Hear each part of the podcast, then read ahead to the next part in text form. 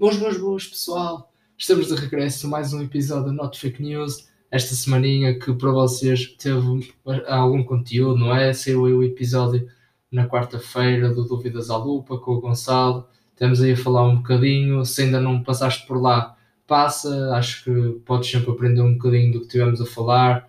Sei lá, assim para te fazer um resumo, para ti que ainda não ouviste, tivemos a falar um bocadinho sobre yield curve, sobre o momento das cripto, principalmente da, da Bitcoin.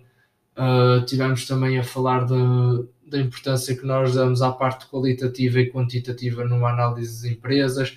Portanto, eh, acho que são sempre episódios interessantes e, e se realmente tens, tens interesse em aprender mais uh, um bocadinho sobre isso, houve o episódio, é um episódio curtinho, não, não te vai tirar muito tempo, portanto passa por lá. E também se, se és novo, às vezes neste, aqui no podcast ainda não sabes muito bem como é que isto funciona, está atento às nossas redes sociais porque nós vamos fazer assim episódios mais dinâmicos do, do Dúvidas à Lupa.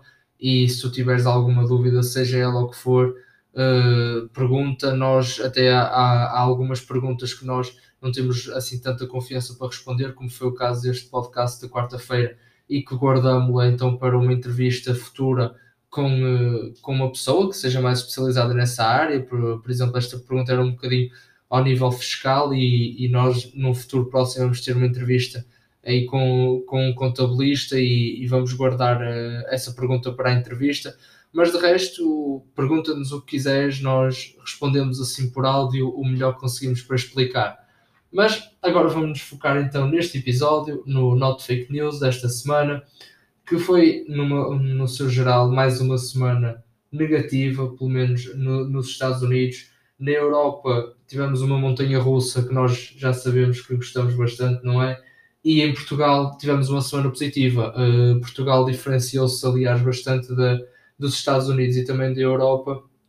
tivemos a quarta semana positiva, então, para a Bolsa de Lisboa e, uh, e, e, vamos então tentar perceber o, o que é que se passou e, e quais foram os fatores, apesar que digo desde já que foi muito parecido com a semana passada. Não, vocês não estranhem, por exemplo, que este episódio tenha 15 minutos uh, em vez dos 20, 25 que costuma ter, porque realmente não, não há muito mais a acrescentar ao que, ao que se passou na semana passada com o maior motivo para a queda nos Estados Unidos, então a ser o medo da inflação.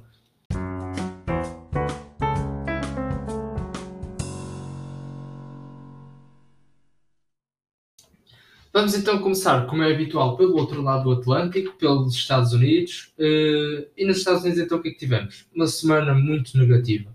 Novamente, mais uma semana em queda na, nas bolsas americanas realmente era preciso, não é? Há tanto tempo que nós já vimos a, a crescer na, nas cotações americanas e realmente tanto a semana passada como esta têm vindo contrariar um bocadinho a tendência. Já falamos várias vezes da mudança de ciclo, estamos a, a, os investidores estão a ir para ações mais cíclicas, abandonar as tecnológicas, já falamos do problema da inflação, mas vamos ter inevitavelmente de o repetir, porque logo na segunda-feira continua essa tendência da semana passada nos Estados Unidos, as cotações no vermelho e, eh, e muito por medo deste receio da inflação.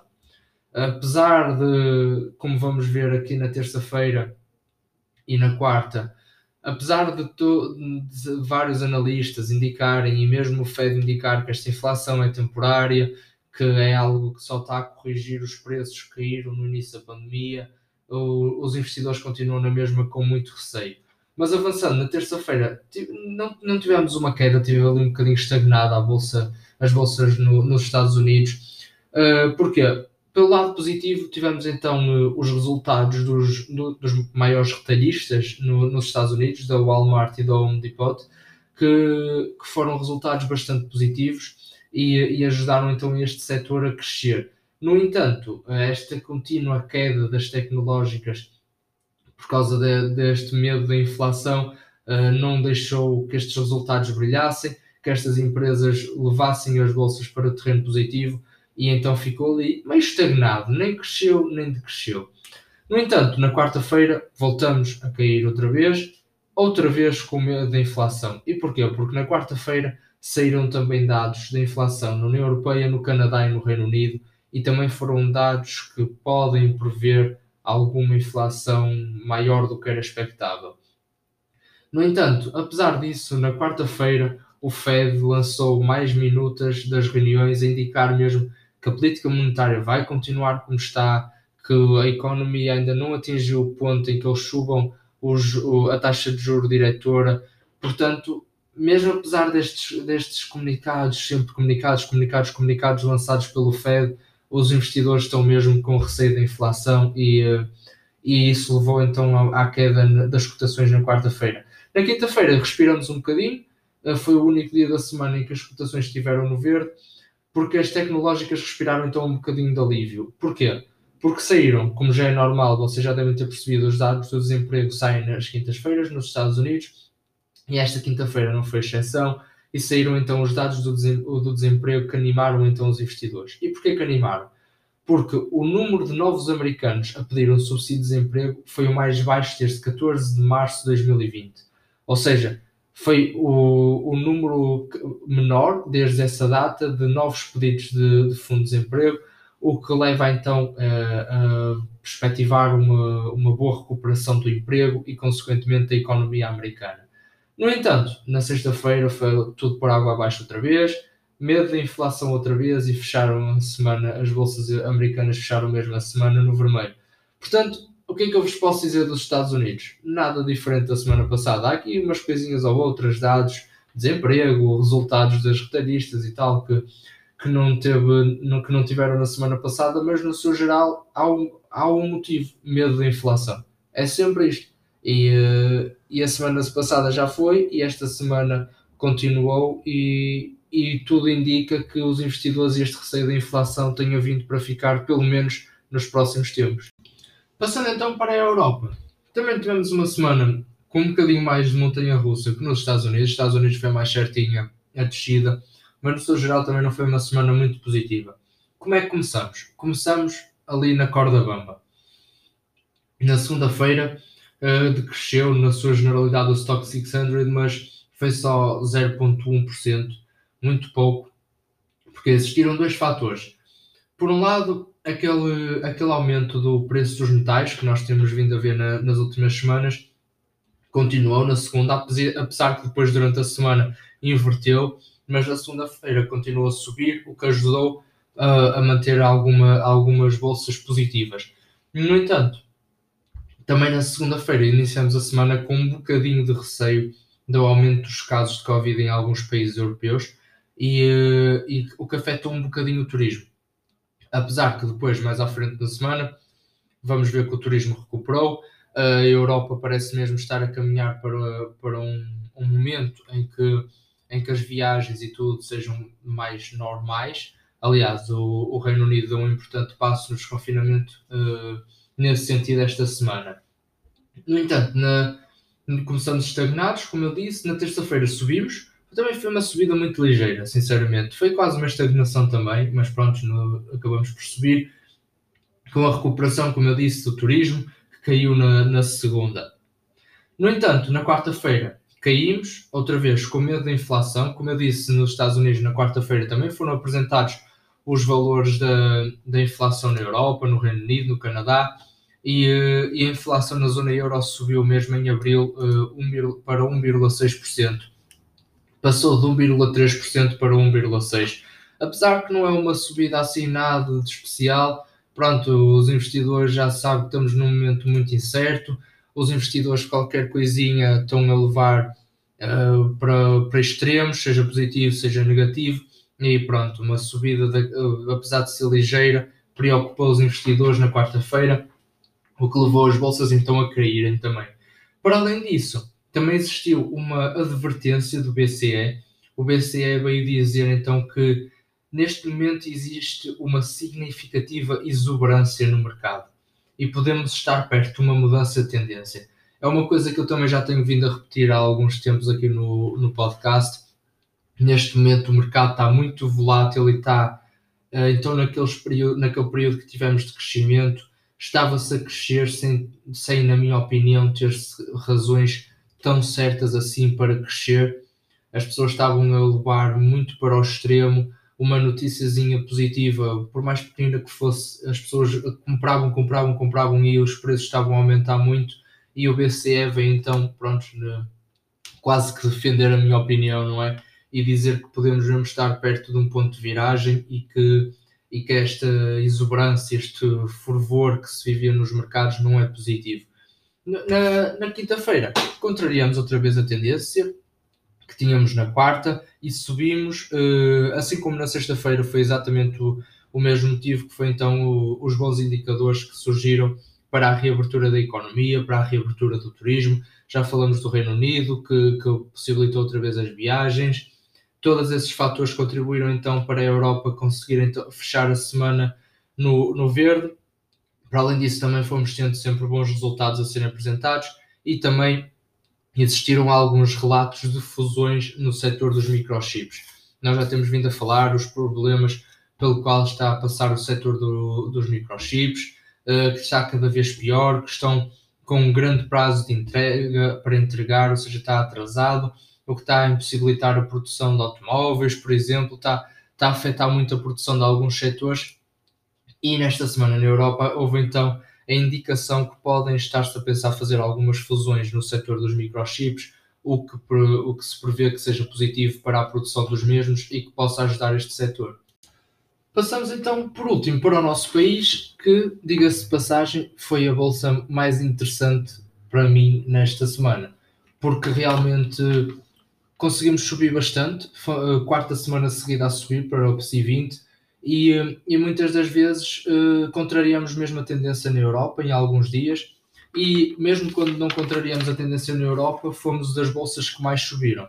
E então vamos tentar perceber o que é que aconteceu. No início da semana subimos e, e há um fator muito importante nesta semana que foi a apresentação dos resultados do BCP na segunda-feira, ao contrário da Europa, nós conseguimos subir muito por causa então do, do BCP e por, por dois fatores. Na segunda-feira ainda não tinham sido apresentados os resultados do BCP, mas já havia assim uma perspectiva para que, para que pronto, os resultados fossem, fossem bastante bons. Esperava-se que, que aumentasse 35% do lucro líquido face ao mesmo período do ano passado. Uh, e também o BCP já vinha a, a, beneficiar muito daquilo que nós falamos na semana passada, que todo o setor bancário na Europa beneficiou, que foi então o aumento da, dos juros da dívida soberana. Realmente, depois, na terça-feira, os resultados do BCP são apresentados na segunda-feira à tarde, depois da bolsa fechar, e na terça-feira sentiu-se esse impacto, subimos novamente, sendo mesmo a bolsa europeia com uma maior subida. A ajudar esteve então o BCP, que apresentou os resultados na segunda à tarde e apresentou uns, lucros então de 57,8 milhões de euros no primeiro trimestre deste ano, um aumento em mais de 60%. E também isto fez disparar então a cotação do BCP, que disparou mais de 8% então para máximos de 15 meses, porque os resultados ficaram mesmo acima do que era previsto pelos analistas. No entanto, na terça-feira, também para, para ajudar a subida, foi, teve então a EDP Renováveis, que, que esta semana apresentou vários projetos apresentou investimentos de 470 milhões de euros em projetos para, para renováveis nas Astúrias e também, como vamos ver mais à frente, reforçou então o seu investimento no Texas.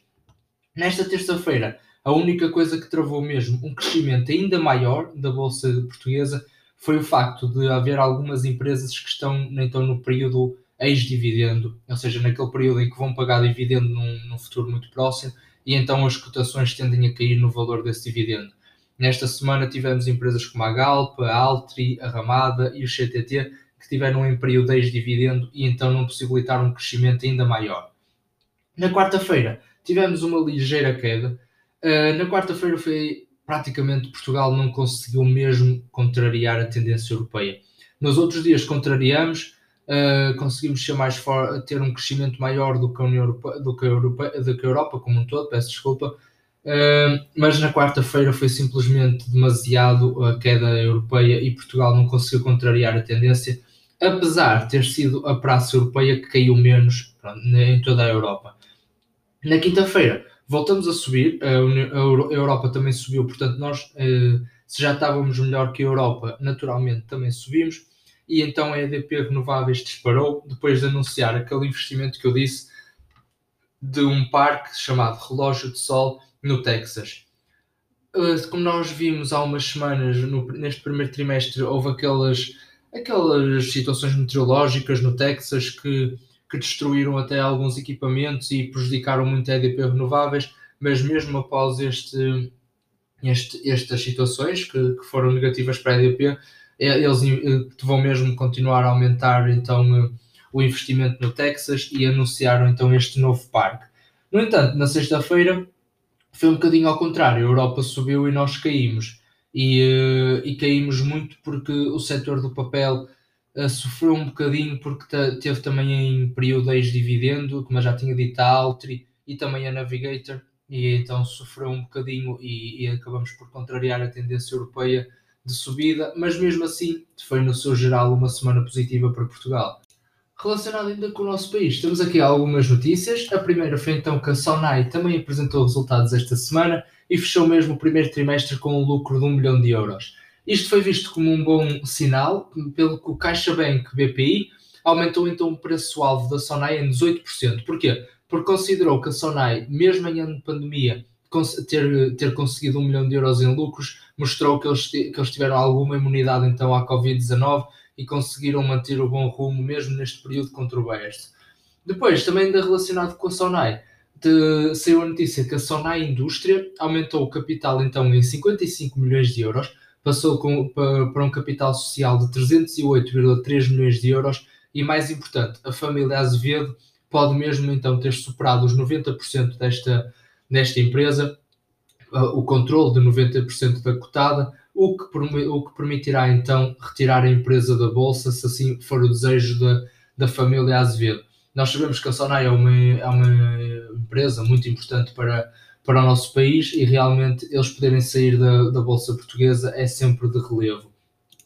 Ainda relacionado com o nosso país, também em último lugar, só uma noticiazinha que, que eu achei bastante interessante, que foi então o Financial Times destacou quatro empresas portuguesas entre algumas das empresas europeias que fizeram mais progresso na redução de emissão de gases com efeito de estufa. Foram elas então a EDP Renováveis, a Jerónimo Martins, a CGD e, o BCP também, sendo que o chamou mesmo líderes do clima. Nós já sabemos que aqui em Portugal até temos algumas empresas que se podem destacar neste aspecto e o Financial Times e, um, e reconheceu mesmo isso e quando há alguma coisa ligada a uma empresa portuguesa no Financial Times, é sempre de, de relevo e, e, sempre bom referir. Para quem também as coisas não estão nada favoráveis são então para Elon Musk, não é? Porque Michael Burry, para quem não conhece, é um famoso investidor norte-americano que, que ficou muito conhecido por causa da crise financeira, que ele apostou muito contra, contra as hipotecas bancárias e fez muitos milhares de milhões de dólares e então ele, ele disse que, que, que, o fundo de investimento dele aumentou então a aposta na queda da cotação da Tesla. Uh, as ações da Tesla desvalorizaram quase 20% em maio, têm vindo a cair e, e, realmente um investidor deste renome com um fundo de investimento tão grande uh, apostar na sua queda é sempre negativo para a empresa. Passando então aqui um bocadinho para outra empresa americana também, a Google. A Google vai se estrear então pela primeira vez numa loja no mundo real neste verão. Uh, a, a, Google vai abrir então assim a sua primeira loja física na cidade de Nova York, onde vamos poder, onde vamos poder adquirir, vamos não, quem estiver lá vai poder adquirir, eh, adquirir os produtos então, então da Google fisicamente. Falando então também, fazendo aqui uma pequena referência ao, à criptomoeda, não é? Para finalizar o podcast, uh, mais uma semana um, uma confusão uh, a cair, subir, cair, mas no seu geral mais uma semana negativa para o valor da, das cripto, uh, principalmente para a Bitcoin, que, que, pronto, já tinha sofrido aquele ataque de, do Elon Musk, não é um ataque, não é? Mas quando Elon Musk e a Tesla decidiram então rejeitar a Bitcoin como meio de pagamento, sendo que nesta semana a Bitcoin caiu à volta dos 30% e a Ether caiu mesmo 40%, mais coisa, menos coisa, e também muito devido a quê? Então às notícias que vieram da China, em que o Banco Popular da China tomou a decisão então de proibir a aceitação de bitcoins como forma de pagamento no seu território. Uh, não sei se vai ser uma tendência que os bancos vão seguir, principalmente os bancos centrais, mas eu já tenho vindo aqui a falar e a China é um exemplo perfeito disso, que está no, no processo final, na fase final então, dos seus testes para ter a sua própria moeda digital. E eu já tinha dito que eu acho que esse vai ser o caminho. Os bancos centrais, mais tarde ou mais cedo, vão ter de, de implementar uma moeda digital, e isso, de certeza absoluta, vai, ter, vai magoar então uh, todas as criptomoedas que conhecemos hoje, que não são controladas por nenhum banco e, uh, e realmente este controle dos bancos pode vir dar alguma estabilidade e retirar a volatilidade que caracteriza o mercado das cripto. Mas pronto, uh, chegamos assim ao final de mais um episódio. Foi mais um, mais um episódio do, do Not Fake News, mais um episódiozinho aqui a conversarmos um bocadinho sobre as notícias. Espero que tenham gostado. Mandem isto para os vossos amigos se souberem que eles têm interesse se, se não tiverem interesse, isto também não é um podcast fácil de gostar para quem não tem interesse nessa área, mas se souberem que eles têm interesse, mandem-lhes para, para eles também poderem aprender um bocadinho mais sobre isto e nós também podemos ajudar o máximo de pessoas que conseguirmos. Mas continuem atentos, continuem desse lado. Muito obrigado por estarem aqui connosco e então vemos no próximo domingo.